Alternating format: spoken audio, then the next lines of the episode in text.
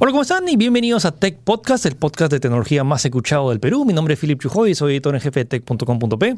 Hola, ¿qué tal? Mi nombre es Gino Peña, soy editor asociado de la web de tech.com.p. Y hoy vamos a hacer el resumen de las noticias más importantes del mundo de la tecnología y al igual que los videojuegos. Y también tenemos un especial sobre cuáles son las tendencias que se vienen a los smartphones este año y el próximo. Así que si quieres saber qué viene en el iPhone 11, en el Galaxy S 11, y, y, todos los otros teléfonos que se vienen en el mercado, quédense escuchando este podcast.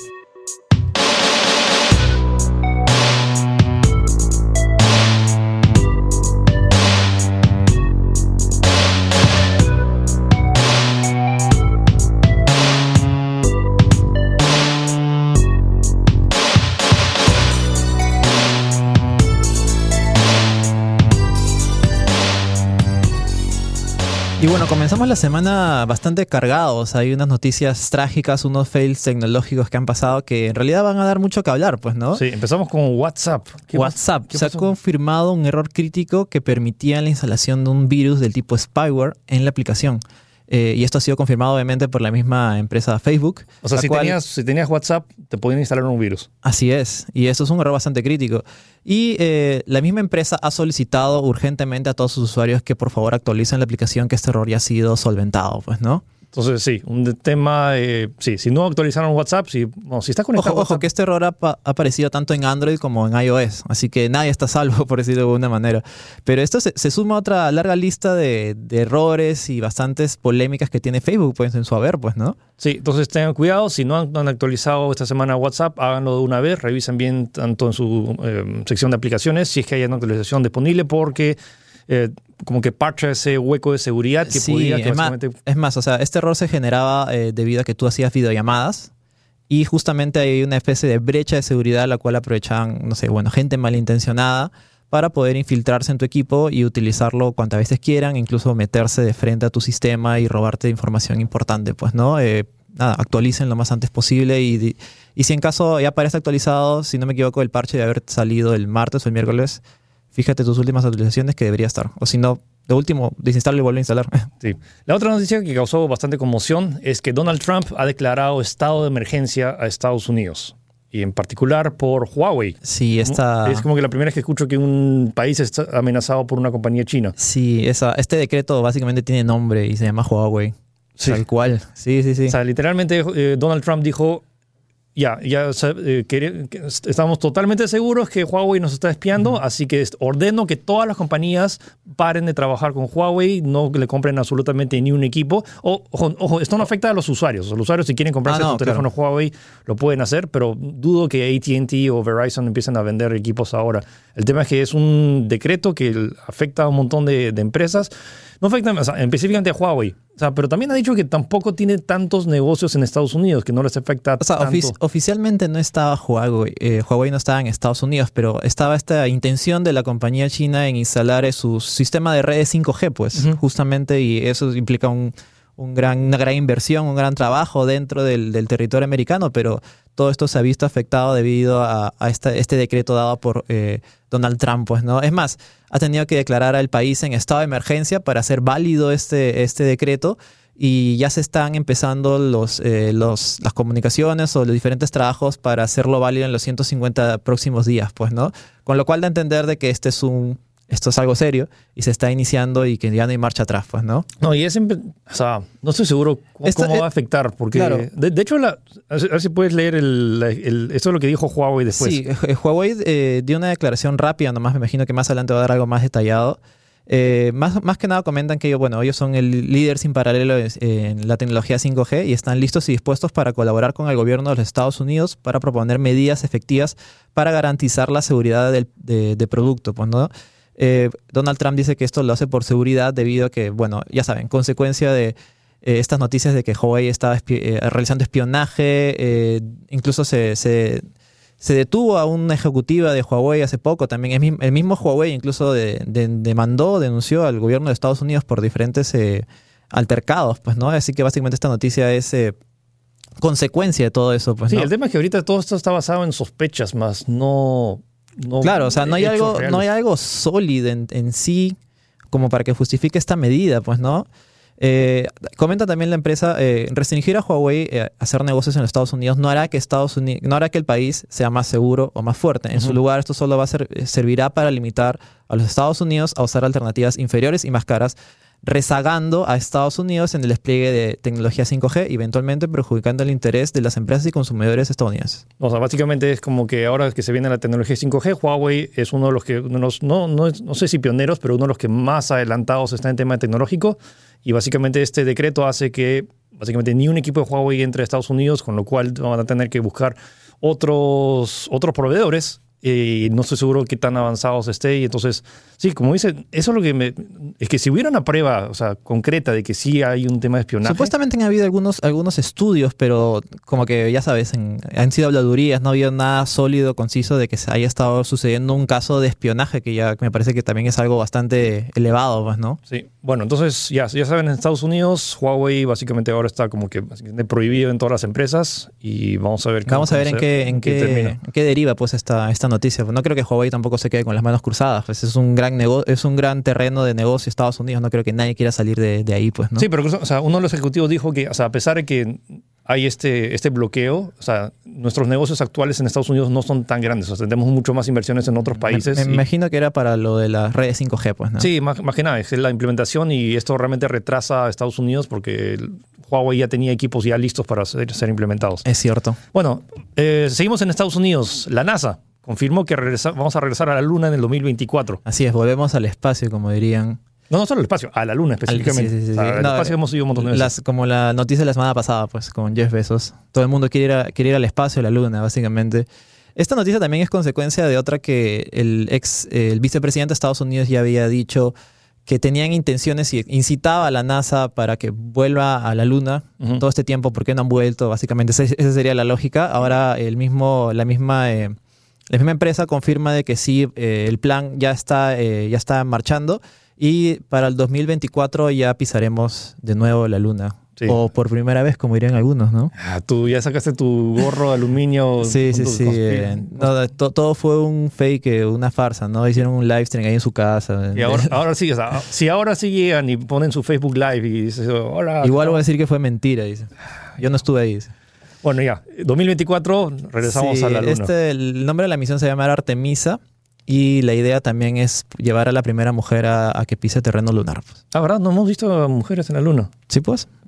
Ok, eh, Amazon, la compañía que hablamos la semana pasada que Jeff Bezos quiere ir a la Luna, pero acá en la Tierra está no con problemas, sino que va a despedir a 1.300 empleados para reemplazarlos por robots. ¿Te das cuenta que estas noticias es consecuencia de lo que hablamos hace dos programas también de los eh, abusos laborales y todo eso? Bueno, sí, Es más, comentamos algo de Amazon. Pero ya, no, o sea, ya no van a usar de humanos, van a, usar, van a abusar de robots.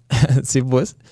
Eh, es bastante, no sé, distópico esto, ¿no? Que van a votar a 1.300 empleados para ser reemplazados por robots. Ojo, que estos robots son caros. Cada uno de estos robots está costando un millón de dólares, según lo que dicen. Pero eh, más o menos en cuanto a un año de trabajo, eh, se, reemplace, se costarían básicamente, ¿no? Eh, por ejemplo, prometen pagar su costo empaquetando entre 600 y 700 cajas por hora. Sí, a ver, cualquier humano, ¿a qué humano puede empacar 700 cajas por hora? 700 cajas por hora, para que qué bestia, ¿no? Entonces, eh, bueno, o sea, eso me hace acordar, no sé, la, la película de Charlie en la fábrica del chocolate, del papá que lo despiden y porque lo reemplazaron por un robot. Sí, pues no, esto es, eh, no sé, me, me, trae vibras de tipo de revolución industrial, una cosa así. Sí, no, y ahorita, si están, de hecho, este video podcast estoy colocando ahorita un video de que cómo son más o menos los almacenes de, de, Amazon, donde literalmente solo son robots interactuando entre robots. ¿tú, crees que esto pueda, no sé, replicarse en otros... Eh, en otros medios laborales. O sea, siento que, a nivel matemático de eficiencia, esto, o sea, el modelo de Amazon es como que es, es, es, líder. O sea, están implementando esto porque saben que el tema de costo-beneficio a la larga le, va a resultar. O sea, me huele que va a ser un modelo a seguir para otras empresas. Para otras empresas, ¿no? O sea, no sé. Pues, tal vez... Amazon es, es bien particular porque es literalmente empacar cajas. Yo había visto un video de una, un canal de YouTube que se llama YMAP, si no me equivoco, que había tocado este tema de cómo el, futuro laboral de muchas personas, específicamente clase media, se ha afectado porque puedan ser reemplazados por robots. Y esto, aunque suene, no sé, de, cómico, de película, eh, es bastante posible. Ya está pasando en Amazon y no dudo de que pueda pasar en otros medios también. Ok, después tenemos eh, Lenovo. Lenovo presentó la primera laptop flexible. O sea, y estamos... o- Esto, ¿qué- qué- esto es flexible, ¿a qué se refiere? Sí, no, flexible es pantalla flexible. Lo que estábamos hablando de los smartphones que, se, que tienen el Galaxy Fold o el Huawei Mate X, que literalmente la pantalla tiene, o sea, agarras y lo plegas. Y es más, y es curioso porque es como que una tablet que se convierte en laptop.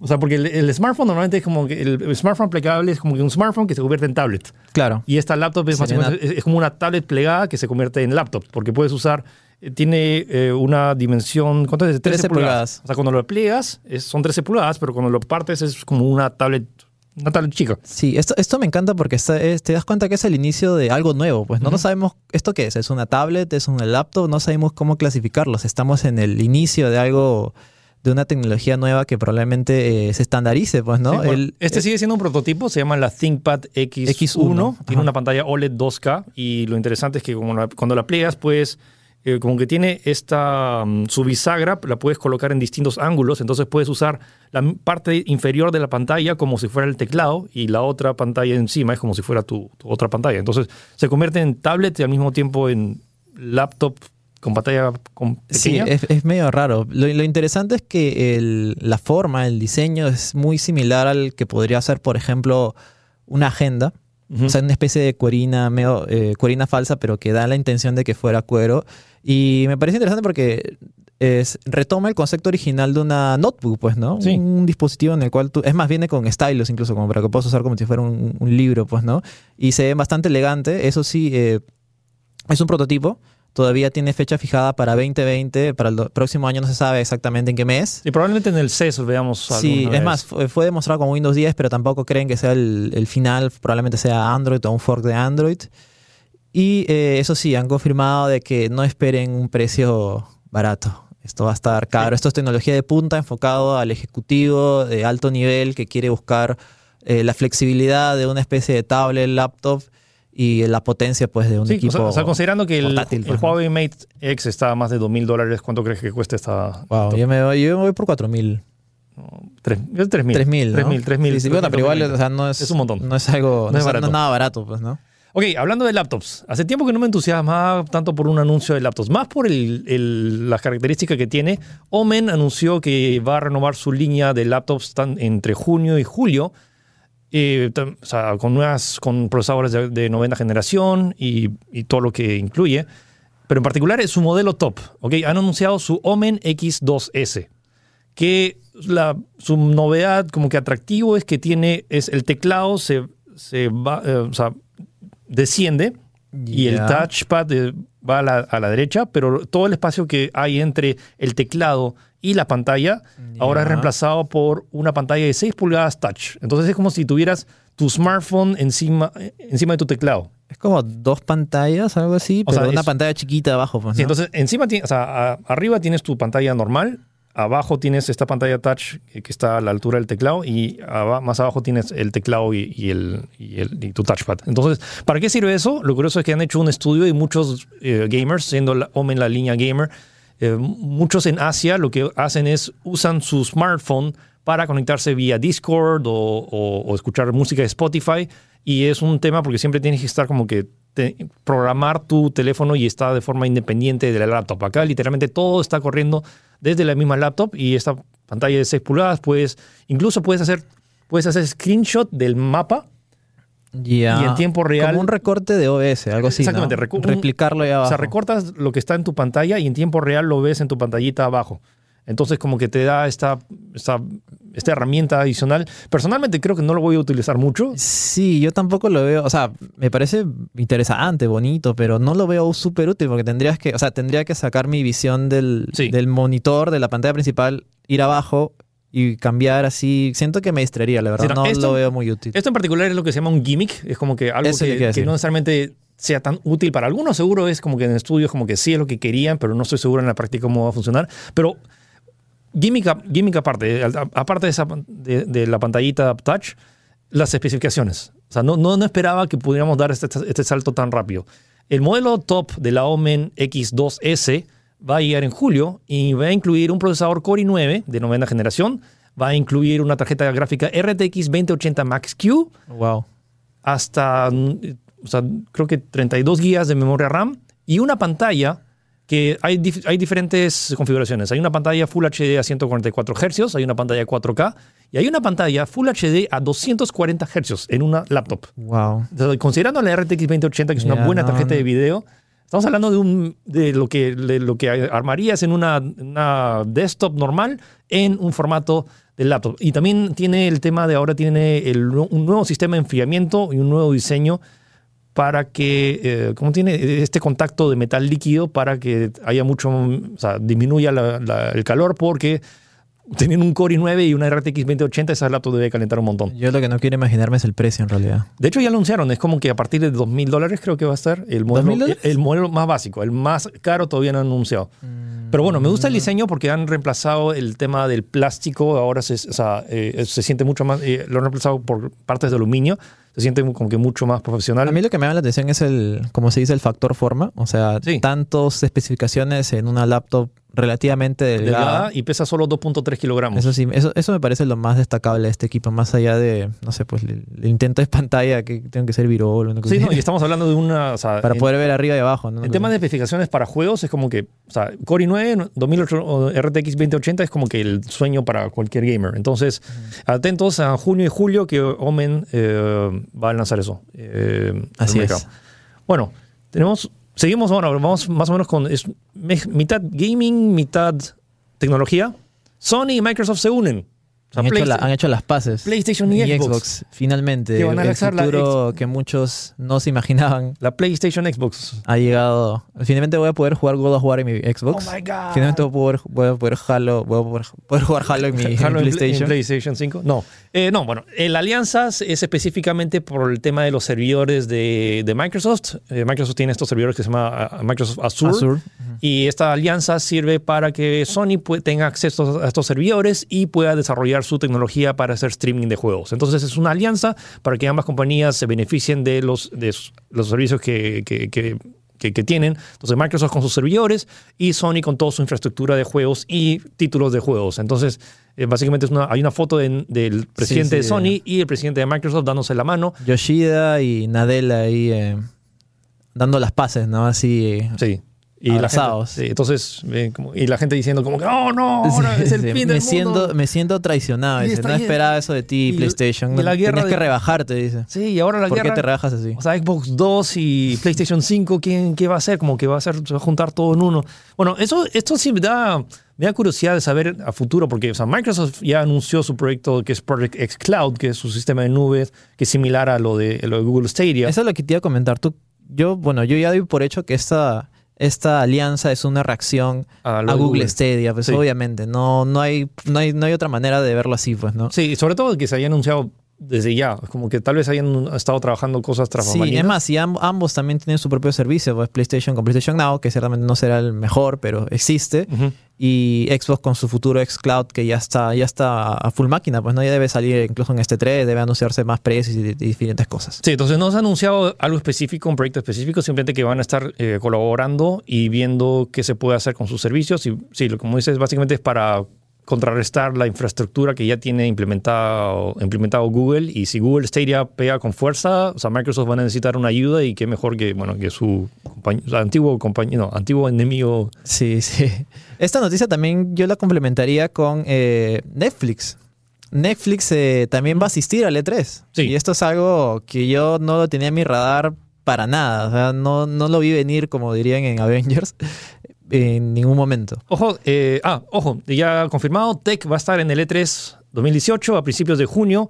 Eh, es el noveno año consecutivo que estamos yendo, así que atentos para la cobertura. Tanto vamos a hacer un especial en podcast y también vamos a hacer especial Sí, en ese el programa. sería el, el especial extra large, que va a ser cuánto, una hora y media fácilmente. Probablemente, pero ya. eh, tenemos. eh, ah, sí, bueno, la conferencia de Netflix que va a ser en el Coliseo, que es un evento ah, que está en- al, al lado del. O sea, no es en, no sé, pues en el lugar donde se presentaba PlayStation, por ejemplo. No, No, no. o sea, es como que es una conferencia donde se hacen varias conferencias. No es una conferencia central donde, o sea, de hecho puedes ir, pero no es como que un, hay como 20 charlas ese- esa misma semana en ese mismo escenario. Entonces como que entrevistan a los eh, directores de The Last of Us, God of War, y parte de ellos van a ser ejecutivos de Netflix diciendo cuáles van a ser, cuáles son sus novedades en proyectos relacionados a videojuegos. Me huele que va a ser, van a mostrar ya un tráiler eh, real de la serie de The Witcher y probablemente alguna de sus series, nuevas series interactivas. Está en videojuego también, ¿no?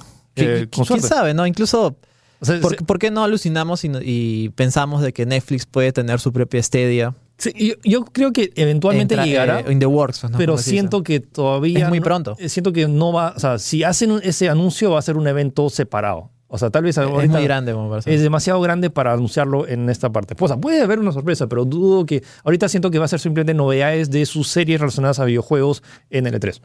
Sí, pues, ¿no? Eh, pues, es lo más probable en realidad. Sí. Ok, bueno. Uno de los celulares que se lanzó esta semana que ha causado, o sea, ha dado mucho que hablar es el OnePlus 7 Pro, que esta marca OnePlus está ya hace años, hace ya más de siete años lanzando eh, smartphones con especificaciones de gama alta a un precio de gama media, incluso baja. Me acuerdo de su primer teléfono que era el, el- o sea, OnePlus Sí, One, sí. que era Es más, OnePlus siempre ha estado bajo el radar, como se dice, porque originalmente eh, la idea era hacer un producto a casi, casi precio-costo, un muy buen producto con especificaciones top. Es más, tenías incluso que tener una especie de invitación especial Ah, sí. para la cual poder acceder a la compra. O sea, ni siquiera acceder, no sé, pues al a- teléfono. Era como Claro. que, o sea, si, Ah. si es que quieres comprarlo, tienes que tener esta lista de y espera. solo, ajá, y solo fabricaban obviamente a los que pedían y tenías que esperar. Sí. Eventualmente tuvo bastante éxito, pero si no me equivoco, en las últimas predicciones que, sa- que salieron en la bolsa o, o los inversores que tenían querían que este celular, para que sea más competente, tenía que subir de precio y especificaciones y calidad. Y yo creo que OnePlus 7 Pro lo ha logrado. Es Es, como un que equipo Literalmente, impecable. literalmente se está viendo, o sea, en tema de especificaciones internas, tiene el procesador el 855, que es el mismo que está en, en el Galaxy S10 y todos los teléfonos de gama alta. Las cámaras, como dices, o sea, están bastante, son, son, están bien. O sea, no es como que la mejor cámara, pero funciona muy bien y, y- y no hay nada que discutir. El tema de la batería, 4000 miliamperios. Eh, tienes el tema de la pantalla también, que tiene una nueva tecnología OLED, eh, que es de 90 hercios, que tiene Eso- una mayor fluidez. Eso, eso es lo que iba a decir, que ya eventualmente, eh, más, Lo- más adelante hablaremos más de eso, ¿no? Pero lo que más destaca de este teléfono, el Pro, es que la pantalla es 100% pantalla, por decirlo de Sí. manera. Eh, la, la cámara se ha escondido por una especie de mecanismo el cual tú presionas y se levanta una cosita arriba, Ujú. el cual tiene la cámara selfie, pues, ¿no? Personalmente no soy muy fan de, este, de esta tecnología porque pienso, no sé, que veo algo mecánico, no Pero- sé, siento que estamos yendo para atrás, ¿no? Sí, no, pero piensa que es en general es por el beneficio y de tener la pantalla. Yo siento que este, esta tecnología de la cámara que se retrae y, y vuelve a salir eh, es algo, eh, ¿cómo se dice? Transicional. Eventualmente yo estoy seguro porque ya hay bastantes indicios de que se trabajará una pantalla debajo del... Un, disculpa, una cámara debajo de la pantalla, pues, ¿no? Y algo que me pareció interesante de que refleja el espíritu de este teléfono es que o sea, se- todos los teléfonos de gama alta en cierto modo, o sea, no hay teléfono perfecto. Entonces todos hacen ciertos sacrificios y hay un comercial que, bueno, eh, OnePlus contrató a Robert, Downey Jr., Iron Man, Ex para Iron que... Man. ex- Ah, no, spoiler. spoilers. Eh, eh, que eh, para que sea como que la imagen de este, de este- de este producto. Entonces, y la noticia es que eh, prefirieron contratar a Robert Downey Jr. que tener una certificación IP68 que es eh, contra... O sea, el teléfono, este teléfono no lo puede sumergir porque con el tema del mecanismo de la cámara, como que han hecho ese sacrificio y en caso se te moje, tal vez no, o sea, no tengas la...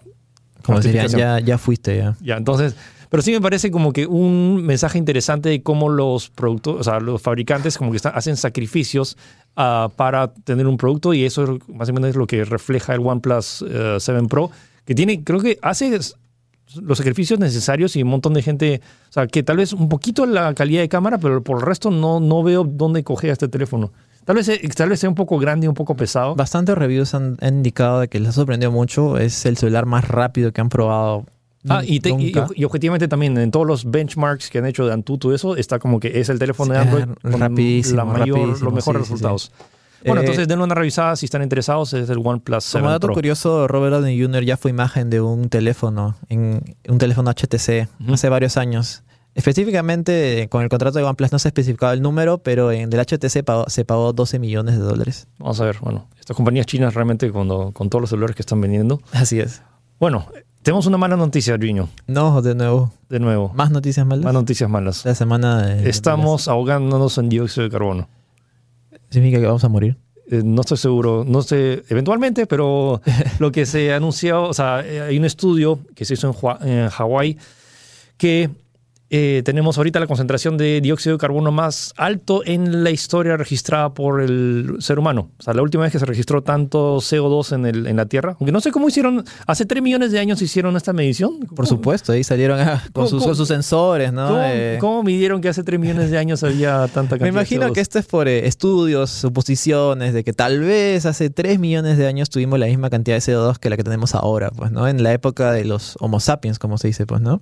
Entonces, eh, sí, a tener en, en consideración, por más allá que creas o no en el No, calentamiento no global. contaminen, por favor. O sea, el tema es que la concentración de dióxido de carbono registrada hasta ahorita es lo más alto que se ha, que se ha registrado en toda la historia de la humanidad. Así que tengan en mente eso. sí, O vamos sea, a superar nuevos récords, ¿no? Bueno, eh, continuando con noticias De la semana de la, pasada. de la semana pasada, uno de los fu- cofundadores de Facebook, eh, sí, o sea, como que incitó a, a Mark a recapacitar y a decir como que, que disuelva a Facebook porque tenía demasiado poder. Sí, y Mark que las, respondió. que las autoridades también tomen cartas en el asunto, porque no puede ser que una persona, que solamente, que tanto poder recaiga en una persona, pues, ¿no?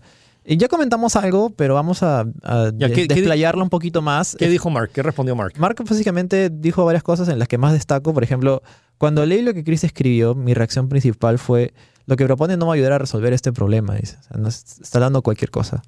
Básicamente, básicamente que eh, él, y también incitó de que tiene mayor presupuesto para la seguridad este año y que eh, eh, más que nada volvió a citar pues no lo de las reglas de internet Ujú.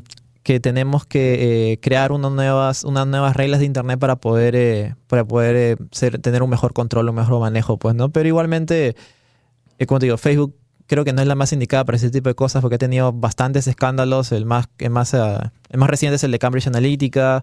Eh, hace poco, lo- lo- la caída de Facebook, por ejemplo, o sea, tampoco, tampoco ellos son tan seguros como para poder decirlo. Sí, pues, no, siento que ellos simplemente son demasiado, son más grandes de lo que ellos pueden controlar. O sea, y creo que no hay, no hay nadie que podría controlar este tipo de... Sí, o sea, más que nada lo que dan a entender es que están desarrollándose pues nuevas tecnologías de inteligencia artificial para que, que apoyen, porque sencillamente el trabajo humano no basta, incluso con toda la gente que tienen y la ge- gente que contratan, no es suficiente para poder moderar una red tan grande y tan masiva como es Facebook. Sí, pues, ¿no? ¿cómo, cómo, cómo administras dos mil millones de personas? Sí, pues no, no hay manera. Es como que tu, tu solicitud se demoró tanto porque entró en una cola infinita. Bastante grande. Un montón. O sea, literalmente que tendrías que tener... de, tu, de tu calle de Facebook. Bueno, sí, y, o sea, por ejemplo, que tendrías que, sea, teniendo a 7 o sea, siete mil millones de, de- de humanos en el planeta, o sea, y ya hay 2 mil millones en, el, en Facebook, como que tendrías que, que contratar que a, toda China para que, que pueda ser Y probablemente no sea suficiente.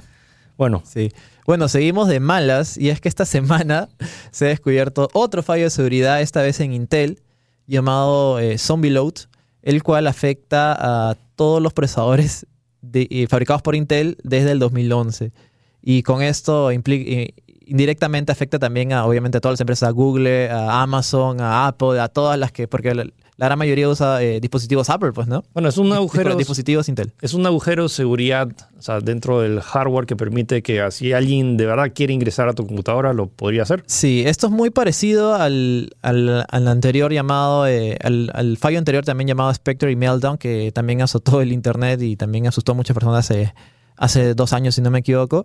Eh, así, en resumen, porque en realidad es bastante denso lo que ha pasado, eh, el procesador, el equipo procesador, el silicon, tiene una especie de, ¿cómo te digo?, de sistema el cual predice lo que tú vas a hacer.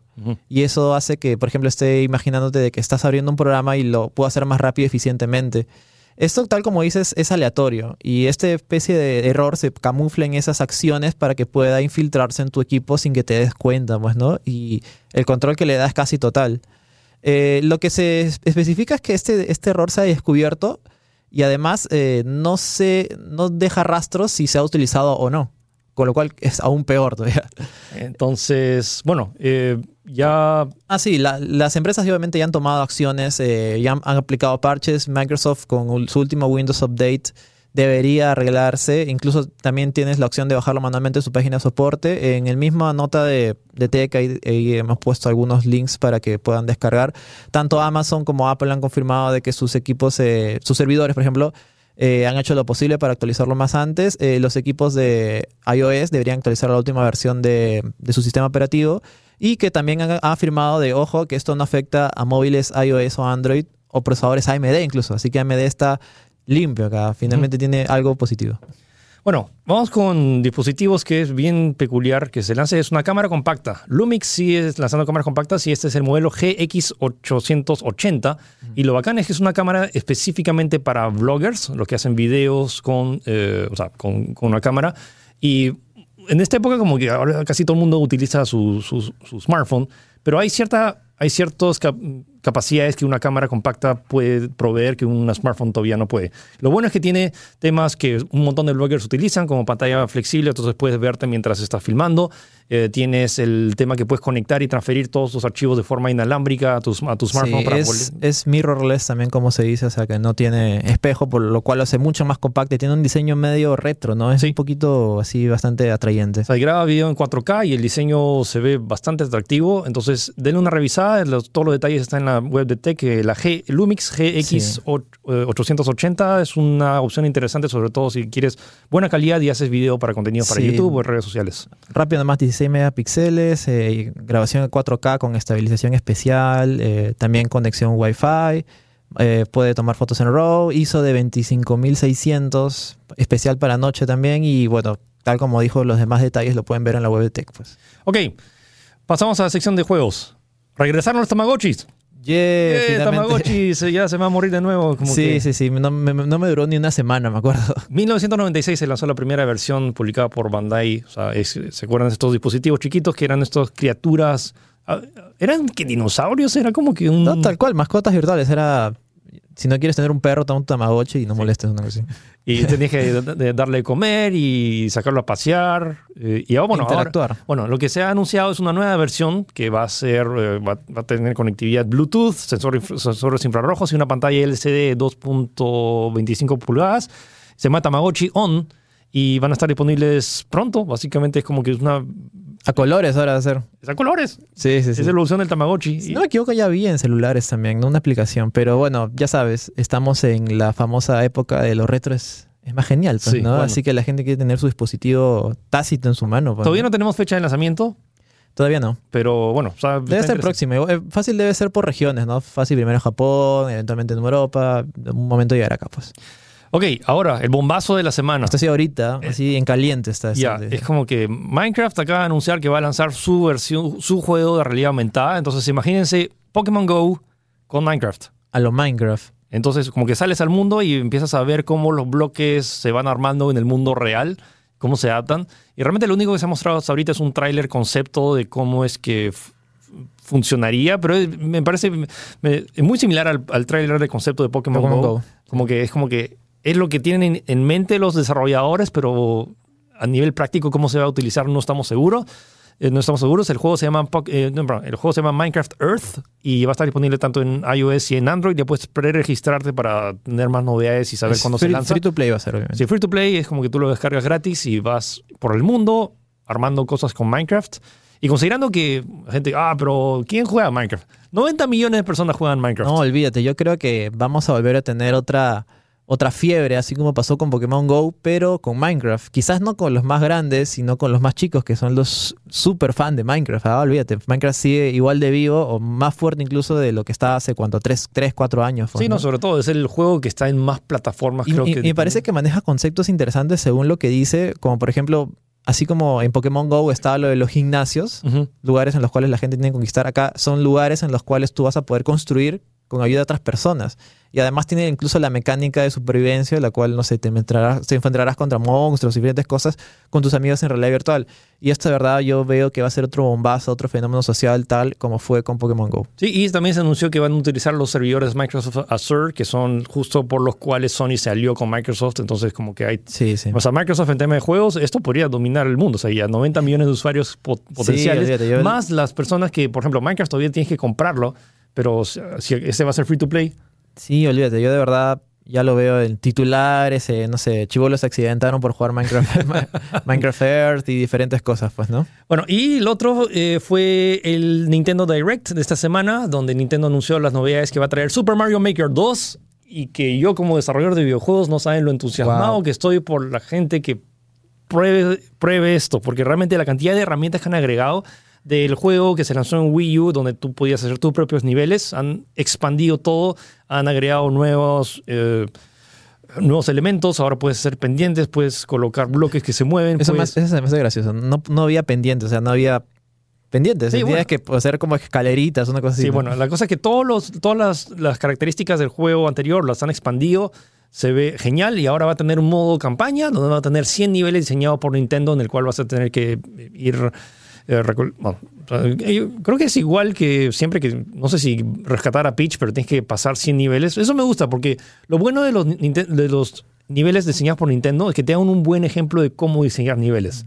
Y esta en particular es la herramienta ideal para la gente que está interesada en desarrollo de videojuegos y no, quiere, no sabe programar o simplemente quiere un primer paso. Hacer niveles en, Mar- en Super Mario Maker es creo que uno de los primeros, o sea, una de las herramientas más versátiles, más eficientes y más rápidas para saber si de verdad quieres hacer videojuegos porque Si eres bueno en game design. hacer un buen nivel en Mario Maker no es para nada fácil. Y las, todas las herramientas que te que van a incluir ahora, ahora también que vas a poder compartir tus niveles de forma mucho más ordenada. Cuando quieras buscar un tipo de, de niveles, lo vas a poder eh, tener. Vas a tener temas de po- poder jugar en cooperativo, poder editar niveles en- de forma cooperativa. Todo lo- eh, se pueden, eh, pueden revisar el Nintendo Direct, que de verdad, eh, todo lo que han, las novedades que han puesto me entusiasma muchísimo y el juego se lanza a fin de junio Sí, para a mí Switch. me llama la atención más que nada lo de compartir niveles. Pues sí que básicamente el juego se hace infinito. O sea, Sí, descargas y O sea, ya, descargas. ya- ya descargas. lo era en Wii U, pero uno, no, no mucha gente tenía Wii U y dos, el sistema de encontrar niveles era un desastre. Entonces acá, en teoría, han arreglado muchísimas cosas. El único es que lo van a agregar, o sea, para jugar y sacarle mayor provecho al juego, sí o sí van a necesitar la suscripción de Nintendo Switch Online. Entonces sí es como que el, el gancho para que eh, te suscribas a su servicio. Bueno, esas fueron las noticias de esta semana en eh, tecnología y videojuegos, pero ahora vamos al tema central que vamos a predecir, bueno, básicamente mencionar cuáles son las tendencias en smartphones que se vienen este año y el próximo. Así que regresamos después de la pausa.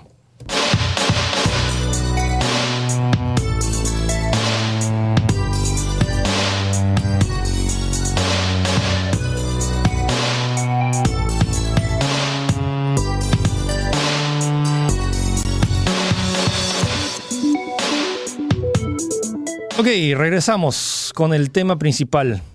Tenemos 10 cosas que van a cambiar en tu smartphone de acá en este año y a futuro. Cosas Y- que puedes esperar, pues, ¿no? Sí, y cosas tangibles. No estamos hablando de que ah, va a tener proyección holográfica Sí, sí, y sí. cosas conceptuales. Justo lo comentaba acá Philip, eh, recuerdo que, por ejemplo, cuando salió el iPhone 5, salían videos concepto de cómo sería el iPhone 7, ¿no? Y era una especie de, de dispositivo que cual se abría, tenía pantallas flexibles, sacaba un, tele- un teclado virtual, proyectaba a la pared, es como que... No, eso no, No, o sea, no es posible. Eso no sí ya estamos alucinando demasiado. Sí, no estamos hablando de Star, cosas de Star Trek o películas de ciencia ficción, estamos hablando de cosas reales, prototipos que ya hemos visto y que ya está, se sabe que se, se está trabajando. Entonces son- lo, lo he enumerado en como que en 10 categorías. La número uno es que ya hemos hecho un programa especial acerca de esto, de las pantallas flexibles, teléfonos con pantallas flexibles que ya están llegando este año, tanto el Galaxy Fold y el Huawei Mate X. Son dos dispositivos que ya están, van a lanzarse en el mercado y a pesar de que todavía siguen, o sea, digo, no creo quiero decir que sean prototipos, pero son primeras versiones que todavía van a tener cosas que mejorar y ahorita está- están bastante caras, de a partir de 2.000 dólares para arriba. Como, comentaba, pues toda tecnología nueva siempre tiene un- una valla alta de precio bastante considerable. pues, ¿no? Pero lo que me interesa, más allá de que si sea como que pantallas totalmente flexibles, me todas las compañías, Motorola también va a lanzar su zapito, pero con pantalla flexible. Ah, sí, Motorola va a tener, va a traer el Razer, Sí. su famoso teléfono que la rompió en ventas a volver ahora con pantalla flexible. Entonces, como que hay todos estos formatos que podemos esperar, y no necesariamente que sea toda la pantalla que se doble, pero por ejemplo, que tenga como que una partecita que se dobla, o, o, form- o formatos, o tipo el teléfono de Xiaomi que también que se dobla como si fuera como que, o sea, es toda la pantalla y luego como que las- los dos lados se dobla hacia atrás. Claro, claro. Entonces vamos a ver varios experimentos de pantallas flexibles y eventualmente si es que no lo, si es que este año siguen siendo demasiado caros, el próximo año van a abaratarse y de acá a tres años será la como que Será la- el estándar, pues, ¿no? el estándar o al menos van a haber modelos de gama, o sea, los como que los de gama alta que van a tener características de pantalla flexibles de alguna Sí, forma. es u más, otra. el, el Razer apunta a eso, a hacer una especie de gama media más accesible para el usuario de a pie, pues, ¿no? Eso Común. y más que lo, lo que en teoría eh, Gorilla Glass que va a tener su propia protección para de- pantallas claro, flexibles. de vidrio flexible, por decirlo de alguna manera. Entonces esperen varias novedades con temas de pantallas flexibles a, a futuro. El segundo punto, y que esto tiene que ver con el hecho de que ya ya estamos en un punto donde las, las, las pantallas ya no se pueden volver más definidas. O sea, Sí, o sea, puedes- ya se ven bien. ya se ven ya. bien, ya se ven bien. Sí. O sea, y ya no puedes hacer que se vean, o sea, guiar. Mejor, ya- más definido. Ya no, no, no entra en O ese sea, ya tiene resolución eh, espacio. 1440p. Ya hay pantallas 4K. Me acuerdo que hay teléfonos Sony que ya tienen pantalla, pantalla ah, 4K. verdad, no, sí, sí, sí. Entonces, estamos hablando de que la definición de la pantalla ya estamos guiando a sus límites. Puedes mejorar que más pantalla OLED, pero lo que se puede mejorar, si ya, no se- ya se ve suficientemente definido, es la fluidez. Y para esto ya hay varios eh, dispositivos. El iPad Pro hace ya años que tiene una pantalla de 120 Hz, lo cual significa que cuando mueves, lo puedes notar la fluidez hasta 120 cuadros por segundo. Eso es lo que yo quería comentar. Eh, yo es como que este tipo de tecnología no, no le da mucha importancia. Es como que, ¿para qué? Si no se ve ahora más definido, no va a tener mejor color, no sé, pues, ¿no? Eh, recuerdo que una vez me fui a un centro comercial, en esas tiendas por departamento, y estaba para probar el iPad Pro y me quedé alucinado. De verdad, si pueden, dense una vuelta por, no sé, por la sección de laptops en su tienda por departamento más cercana y busquen el iPad Pro y prueben ustedes mismos y se van a dar cuenta que es otra cosa. Es una delicia simplemente desli- Es desliz- otra cosa. deslizar los, los iconos y dices, pero ¿en serio? Es como, es cuando- una vez que pruebas eso y luego regresas a Sí, un sí, iPad que sí. no tenía, o sea, un iPad que tiene 60 Hz o a tu mismo teléfono, vas a notar la diferencia como que, oye, tan lento es lo que estoy O sea, es raro, tiene una especie de motion blur natural, no sé cómo explicarlo, pero esa fluidez no la encuentras en otro lado y, y te, te, te queda impresionado. Yo hasta ahora me acuerdo que lo rápido que era ese iPad Entonces- y mi celular era Ent- 11. Entonces lo que van a poder esperar en teléfonos de acá en adelante es que tengan, eh, van a ver tema de tasa de refresco de 90 Hz o hasta 120 Hz, eh, que de hecho ya lo tienen, tanto el Razer Phone tiene y el OnePlus 7 Pro tiene 90 Hz Sí, de tasa de refresco. el, creo que al menos es el más conocido que está entrando de lleno con esa tecnología. ¿no? Entonces estoy esperando que la, tanto el siguiente iPhone o el siguiente o el, o el Galaxy Note 11, no, el Galaxy no, Note No, el, el S11. Yo creo que el Note ya, el Note 11, bueno, el siguiente Note, Note ya debe 10. estar Note 10, perdón. ya debe estar ya casi terminado. Probablemente sea para el Galaxy 11. Entonces, eso es lo que cruzo los dedos porque ya desde ya la pantalla se ve recontra bien, pero me gustaría que se que, o sea, que corra eh, más fluido, sobre todo cuando intercambias de apps. Punto número tres es la guerra constante, la constante guerra contra el notch, esta pestaña Ugh. negra que está, que está encima del, del teléfono, que es porque tienen que colocar las cámaras y que muchos han tratado de hacer como que distintas soluciones. ¿no? El, el del iPhone 10, que fue como que el, el que estandarizó este tema del notch, que tenías esta pestaña negra que literalmente Sí, tapaba. La muesca, como se dice. Esta muesca, pero esta muesca era necesaria porque necesitabas tener las cámaras frontales. Y además eh, en el iPhone está esto del, del face recognition, si no me equivoco. El, Reconocimiento facial. Exacto. Como ya no tienes el lector de huella, entonces Exacto. necesitas sí o sí esto tener estos sensores, pero el problema es que necesitas un espacio dedicado en la pantalla frontal. Entonces, hay múltiples experimentos de que eh, compañías están haciendo. El- hablamos del OnePlus, eh, del OnePlus 7 Pro que tiene este, como que esta pestañita que se, que se sale. Claro. Hay- Oppo tiene este teléfono donde que como que se desliza de forma diagonal. Sí, hay otro que Asus hace poco anunció el Zenfone 6, creo, si no me equivoco, que también la, la cámara atrás se, se levanta hacia arriba. Sí. Hoy también están los, los ya vistos eh, hueco en la pantalla del Galaxy S10. Sí. Y era Motorola, creo que también ha sacado su propia versión. Y también el, eh, el, el experimento, también eh, Samsung lanzó este, el Galaxy A9 creo, que tiene esta cámara que es la cámara frontal. Cuando Ah. quieres tomarte una selfie, literalmente se levanta y luego se gira vuelve. para tomarte una selfie con la cámara principal de atrás. Entonces, esperen incluso más experimentos de, de- de- de formas en la cual puedes tener los sensores de la cámara frontal, pero la idea es tener que toda la, la parte frontal sea pantalla. Ya ha habido reportes de parte de Samsung, eh, diferentes medios, los cuales está trabajando en la tecnología eh, OLED, que obviamente ellos son reyes en eso, la cual permitiría poner una cámara debajo del panel de pantalla. O sea, básicamente como el OLED se pueden apagar los píxeles, se apagarían justo esos píxeles y abajo está la cámara, con lo cual nos daría un 100% de pantalla y creo que ese sería el ideal, pues, ¿no? Sí. Ya quiero ver el día que se anuncie el teléfono con pantalla 100% algún día. Sí, ese, ese, va a ser un día memorable, definitivamente. Ok, luego tenemos... eh, este es un detalle y, que no entiendo por qué otras compañías. El único teléfono ahorita en el cual puedes hacer videos en 60 cuadros por segundo con la cámara frontal es el iPhone. Y no entiendo por qué no hay otras compañías que técnicamente se, se puede hacer, pero ni un teléfono graba a Full HD a 60 cuadros excepto el iPhone 10S y el 10S Max. ¿Habrá algún... Debe haber algo, ¿no? No entiendo por qué No entiendo tampoco... por qué. O sea, y, y videos también. El Huawei también solo graba en 4K 30 y no a 60. Entonces hay como que... Es que creo que debe ser bastante complicado en realidad, no, no creo que sea... Obviamente, Obviamente tal vez hay sus, complicaciones. complejos, pero en tema de no saben lo útil que es tener en la cámara frontal grabar a Full HD 60. Ah, el iPad Pro también tiene. ¿60? 60 cuadros en la cámara frontal. También, no sabía que la De- tablet de- tenía eso. De, de hecho, o sea, sí, una tablet lo tiene y un smartphone no lo, no lo tiene. Entonces, sí siento que es un tema ah, que ahora con el tema de los procesadores que se están volviendo cada vez más rápido, eh, video en Full HD a 60 cuadros por segundo en la cámara frontal, creo que es algo bien importante que espero que se vengan en, la- en los próximos Sí, meses. y yo también creo, eh, apuesto por mejoras en el software de la cámara en sí.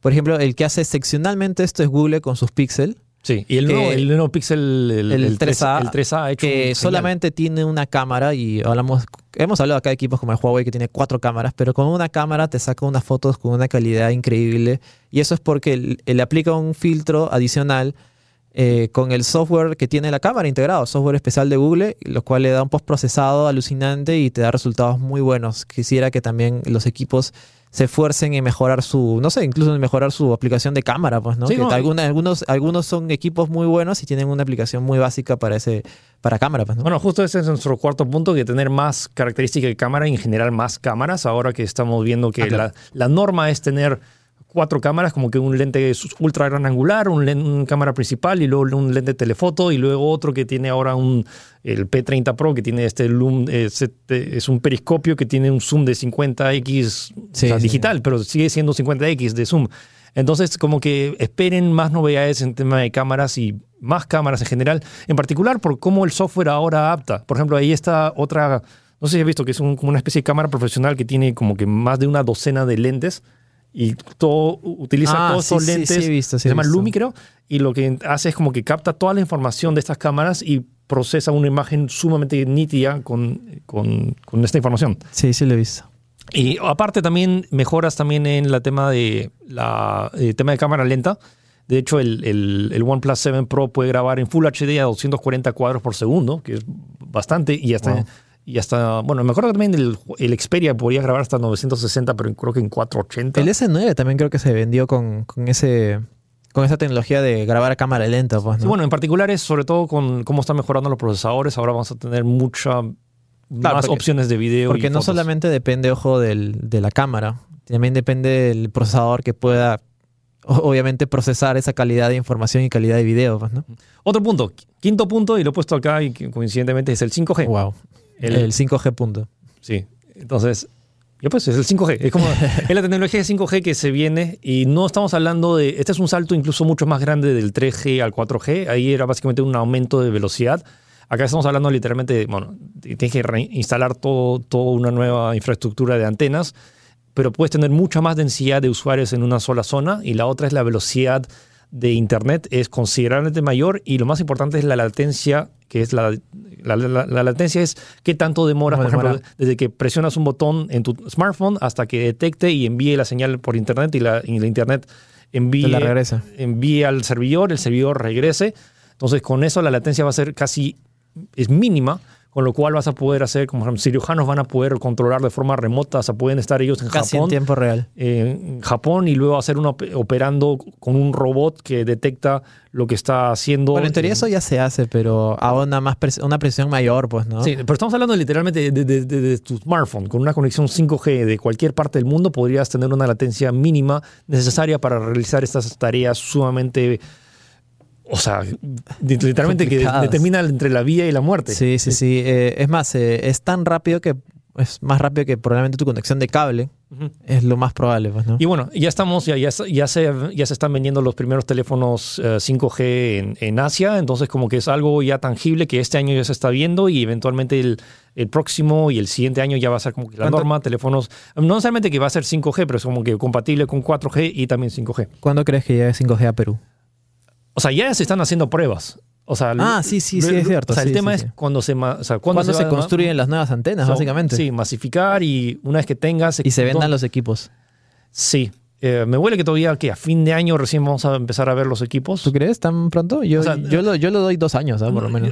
O sea, vas a ver equipos ya O sea, equipos van a traer, empezar a traer. Ya. O, claro. o te- o gente que se va a comprar allá, pero el tema es que no, no te va a servir de nada, sobre todo porque todavía no hay, no hay la infraestructura. claro. O sea, pero ya hay ciertas zonas que se están haciendo pruebas, no estoy seguro si que vas a poder como que captar de ahí. Pruebas cerradas, sí he escuchado en otros medios, pero bueno, nada masificado todavía, pues, ¿no? La otra, el sexto punto, tiene que ver con temas de especificaciones internas de los, del, del teléfono. Ya se anunció que Samsung está trabajando en sus procesadores de 5 nanómetros. 5 nanómetros. Act- Actualmente estamos en procesadores de 7 nanómetros. Creo que el primer teléfono que lanzó eh, un, o sea, un teléfono que incluía un procesador de 7 nanómetros fue Apple con su iPhone 10S, que es el, el A12, que fue Ah, el, Bionic. Sí, a pesar de que Huawei anunció primero su, su Kirin. el Kirin 980, este eh, Apple se les adelantó, pero bueno, Samsung ya dice que su procesador de 5 nanómetros probablemente se lance en el Galaxy S11, así que el próximo año espérense a novedades con tema de procesadores. Luego más memoria, ya estamos en que el estándar o el estándar alto es de 12 gigabytes, ahora básicamente vas a poder tener que 16, eh, 30, bueno, podríamos llegar hasta 32. Va a tener más, más RAM que mi computadora. va a tener. Eso y el tema de almacenamiento. Ya estamos en 512. Lo más probable es que este año se anuncie el teléfono con un tera de almacenamiento ¿Para qué tanto? ¿Para qué tanto? Hay gente que, que filma- Yo he llenado varias tarjetas de, de, ¿De un terabyte? de un tera. Wow. Eh, y luego otro, ahora teniendo estos nuevos procesadores que, con- que consumen y igual calientan, imagínate que puedas tener enfriamiento líquido y vapor, cámaras de vapor, que de hecho ya lo tienen. Ya hay algunos que lo tienen. Ajá. pero como con lo rápido que van a ir estos procesadores y con lo caliente que se pueden poner, un sistema de enfriamiento líquido dentro del teléfono. Y luego también el tema de la pantalla de, lo- de los lectores, que ahora eh, y hay muchos que lo tienen dentro de la pantalla, lo tiene el, el, el OnePlus 7, ajá, el Galaxy S10 el Galaxy también. S10, el Huawei también. Eh, entonces, me- pero mejoras, porque todavía es demora un poquito, y suena, suena como una cosa, es una cosa, cuestión de milisegundos. Sí. Pero- sencillamente no capta bien. Entonces mejoras en este tipo de, de tecnologías que está debajo de la pantalla y que reconozcan tanto tu huella o tu rostro, como dijimos en antes, que esta- podrías tener esta cámara detrás de la pantalla. Luego, baterías. Este es un tema que siempre, siempre está ahí, pues, ¿no? Sí, la Eh, o sea, autonomía del teléfono. Mientras, eh, es, que es, es que es que es interesante explicar, o sea, mientras hay equipos más potentes, procesadores más rápidos, obviamente consumen más energía y por ende gastan más batería. Sí. Y es por eso que vemos, no sé, pues el, el Galaxy S10 con 3500, a diferencia del Galaxy S8 que tenía, no sé, 2800. Y al final terminan, termin- terminan teniendo la misma duración de batería. Y eso es por eso mismo, porque mientras haya procesadores más potentes, consume más y queman batería más rápido. Y, batería, y pantallas que también consumen más por el tema Exacto, del de la resolución, del brillo, de diferentes cosas. pues. Entonces lo que se viene son baterías que eh, ahorita siempre se está, está utilizando estas baterías de litio-ion y ahora lo que se viene son baterías de grafeno y que ya hay varias pruebas y más allá de cuánto pueden durar estas baterías es lo rápido que se pueden recargar. Estamos hablando de cuestión de segundos. Imagínate que eh, te queda 5% de batería y lo conectas y en dos minutos ya se cargó al 100%. Mm. Y ya es- estamos hablando de que ya hay pruebas, ya hay videos de, de este tipo de baterías que funcionan. Entonces, es eventualmente, ¿cuándo va a llegar? No estoy seguro. ¿Me huele que el próximo año? Mm, lo, lo dudo, ¿ah? todavía queda un poco más. Es que acuérdate que hay un. Básicamente hay todo un negocio Es con un- las baterías de litio proceso, y desplazar ese negocio de vender litio tal, tal, tal cual, no creo que sea alguna transición tan rápida. Pues, ¿no? Incluso se habla de este sistema que se se rumoreaba en Apple, el Air Power, que básicamente carga tu celular de manera inalámbrica, pero no dejándolo en un lugar, sino es como que la parte. habitación, la habitación eh, general. tiene esa carga y tú sencillamente levantas tu mano y ya está cargando. Y eso ya sí, eso sí suena alucinante, pero ya ha habido pruebas, así que quién sabe. pues, ¿Quién ¿no? sabe? Sí, sí, ese ya es mucho, mucho más a largo La plazo. tecnología de batería. Ok, eh, punto 8, IP68. Estoy como que estoy con las rimas. Como que... Sí, sí. Bueno, IP68, que es la protección de tu teléfono en caso se, se caiga al agua o quieras, o sea, quieras sumergirte. Ojo, un tema de esto que quería mencionarlo, que de hecho iba a ser el tema que quería mencionar, que ni un teléfono técnicamente, o sea, un, un chip electrónico, si lo mojas, ya fue. va, va, va a tener Ya murió. una reacción rara. quedó. Ajá. O sea, el agua y los electrónicos no se mezclan bien. Lo que hacen muchos de estos dispositivos que tienen certificación IP68 es que tienen como que Sellan. Li- li- literalmente sellan con goma. Le, le echan como que uju un montón para que literalmente no entre ni una gota de agua. Y el tema de conectores, lo que le hacen es le colocan una capa adicional de como que anti. Como una resina, tal vez. Sí, ¿no? que repele en teoría líquidos. Ajá. Y esto te, te garantiza hasta cierto punto. Pero honestamente he visto mucha gente que dice que, ah, sí tenía IP68, entonces me lo llevo y todo la- todos los fines de semana se lo llevan para... O gente que se baña con sus celulares. Sí, se bañan con celulares. Y olvídate, la humedad lo mata. Entonces, en particular es, si quieres sumergirte y tomar fotos submarinas, lo puedes hacer, pero realmente llega un punto, es más, hay un video especial que dice que los, de- los fabricantes dicen, yo, la certificación de IP68, las primeras dos semanas te la acepto. Si quieres, me- nos sumergimos en la piscina, lo que sea. Pasado el mes, realmente me- no me arriesgaría porque físicamente, literalmente, basta una gota y una grietita chiquita sí. en esto, en, est- en, en, en la goma que tengas. Y, y a pesar de que tiene certificación IP68, tu teléfono no está cubierto. O sea, si tu iPhone se moja y se malogra por tema de humedad, la garantía no se aplica. Sí, y hay niveles, ¿ah? O sea, es IP68 es el más completo, 67 también hay, y es menos, o sea, son 10 minutos en el agua, o incluso eh, algunos que solamente son compatibles, o sea, o resisten agua normal, por decir agua de caño, Sí. pero no agua de mar, eso es otra cosa, está el sal y todo eso, y puede afectar sin que te Entonces- des cuenta tu celular. Entonces tengan en cuenta, pero, o sea, lo que creo que sí se va a venir es como que adelantos en tema de tecnología para protegerte versus eh, la humedad y en general líquidos. Siento que van a poder, porque ya hay algunos dispositivos que le agregan una capa entera de esta resina que le ponen para que, no, para que repela líquidos, pero dentro del mismo teléfono. Entonces, incluso si es que líquido in- ingresa dentro del teléfono, vas a poder eh, tener el, eh, o sea, tu teléfono va a poder sobrevivir. Más seguro.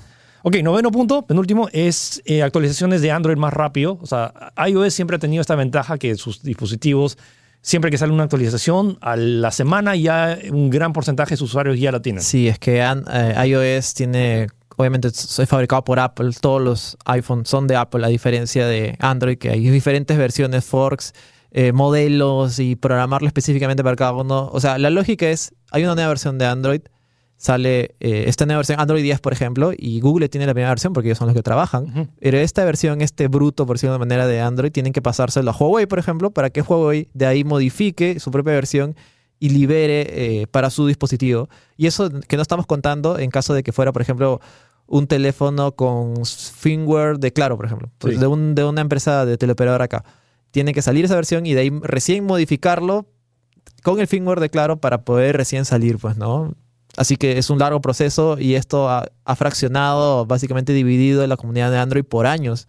Pero algo a tener en cuenta es que Android eh, ya tiene sus días contados. El mismo Google anunció en el, obviamente ah, con menos bombo y platillo en el mismo, el- en el Android, en el Google I.O., de que está trabajando en el reemplazo de, de Android llamado Fuchsia, que ya tiene pruebas y que si no me equivoco eh, sale para 2024 por ahí. Que no vamos a, no vamos a hallar la Z en versiones de Android, entonces. Oh, lamentablemente no, pues. Y esto, si no me equivoco, ha sido por eh, consecuencia del bloqueo que tuvo con la Unión Europea por monopolios. No sé si se acuerdan que eso fue el año pasado, si no me equivoco. Oh, entonces, sí, o sea, eh, esperen novedades con tema de sistema operativo. Y una car- característica que me encantaría que tuviera Android de una vez y que no lo han implementado de forma nativa es que puedas grabar tu pantalla.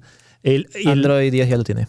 Android, sí, pero... ¿what? Android Q. Android, Q ya lo tiene. ya, nativamente. Sí, pero por ejemplo, en Android Pie, el, el OnePlus 7 Pro tiene la opción de grabar pantalla. Algo que no entiendo por qué más gente no tiene. El, el Galaxy tiene este sistema de juegos que puedes grabar tus partidas, Ah, sí, pero no puedes grabar tu pantalla Sí, afuera del juego. No, bueno, ya la siguiente versión está confirmada de que va a llegar el capturador de, de pantalla de video. Ok, punto número 10, el último, es la interconexión del dispositivo con otros dispositivos. En particular, este concepto de que ahora básicamente tu smartphone es una computadora, es tu computadora personal. ¿Y qué tal si llegas a tu casa y en lugar de encender tu computadora, simplemente dejas tu teléfono y se proyecta tu teléfono en la pantalla o lo- y lo usas como si fuera un... eh, tu- como tu- como- Una computadora. Eh, Samsung ya tiene- maneja este con... Sí, con eh, Dex. Exacto. Eh, Huawei también tiene su propia versión, pero no tiene un dispositivo particular que lo dejes. Imagínate que literalmente agarras el teléfono, lo dejas y de forma inalámbrica lo... Sí, pues Lo- Asus, Asus también ya tiene este, este especie de dock en el cual tú pones ahí tu celular y te bota una imagen en pantalla y puedes manejar con teclado y mouse, pues, ¿no? Entonces básicamente son interacciones y luego también reemplazo y matar por de una vez el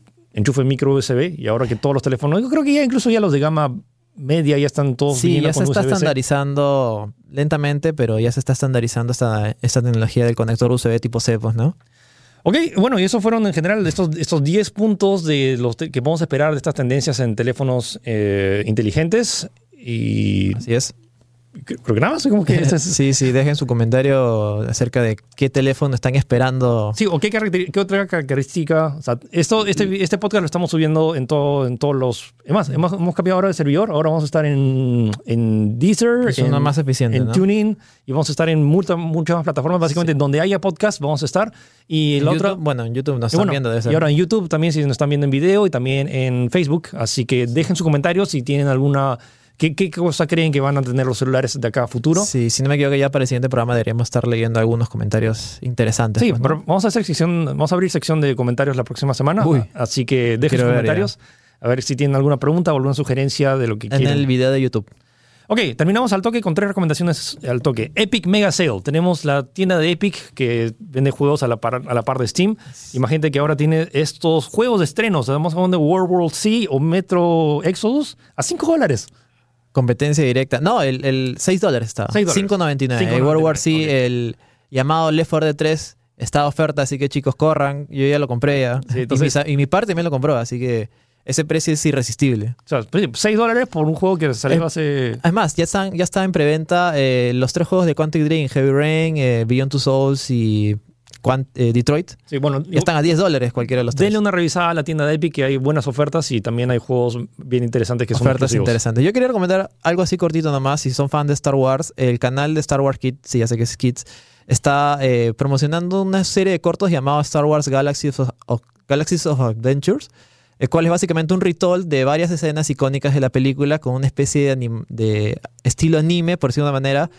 Eh, muy bien animados, muy emotivos, muy geniales, me han gustado mucho, a pesar de que, como dices, son para niños, es como que tienen, por ejemplo, la, la pelea de Obi-Wan con Darth Vader totalmente reanimada, con una nueva, una nueva animación, con más acción, una cosa así, pues, ¿no? Eh, denle una ojeada, está muy bacán, me ha gustado Star muchísimo. Wars, Star Wars Galaxies of Adventures. Está, está en YouTube, ¿no? Sí, sí, está en YouTube, búsquenlo con ese nombre. Y luego eh, se acaba de lanzar el tráiler de la quinta temporada de una de mis series preferidas de Netflix, Black Mirror. La quinta temporada eh, se estrena el 5 de junio y van a ser solo tres episodios. Me esperaba que fueran más. Pero bueno, también como que hicieron Bandersnatch. O sea, ¿va- ¿van a ser tres episodios en sí o va a ser, no sé, eh, eh, historia 1, parte 1, parte 2, algo así? No, son tres historias distintas. Ya. Y siempre Black Mirror son episodios independientes. Entonces, tres episodios, pero con celebridades bastante grandes. Estamos hablando, tenemos a Falcon de, de Avengers y tenemos a Miley Cyrus. Miley Cyrus dentro de un, Sí, de un capítulo. Sí, sí. Entonces, se estrena el 5 de junio y si no han visto Black Mirror, vayan de Eso una sí, vez. es obligado. Si le vacila toda la tecnología, les va a encantar Black Mirror. Si escuchan este podcast, no entiendo por qué no. O sea, eh, ti- tienen que haber visto Black este Mirror. video vayan a ver Van a ver Black Black, Mirror. Mirror de una vez. Y la última recomendación del juego que voy a analizar la próxima semana es Rage 2, los mismos creadores de Doom y Quake. Es un juego de mundo abierto. Está entretenido, no esperen mucho en tema de historia, simplemente es como si quieren un buen shooter donde vas y disparas y... va- ahí. mindless shooter, ¿no? Sí, mindless shooter. como van- y tiene una onda, esta vibra Mad Max, Mad Max. post, post, post pandémica. Es lo más parecido, si no contamos el juego de Mad Max también, que es tal que cual. también fue hecho, desarrollado exactamente Por la misma gente. Por la misma gente. Sí. Ok, eso fue el podcast de esta semana. Espero que les haya gustado. Y Si quieren darle un vistazo más eh, extenso a las noticias, están todas publicadas en la web de tech.com.p. así, aquí dejen sus comentarios, recomendaciones y nos escuchamos o nos vemos la próxima semana. Cuídense. Chao.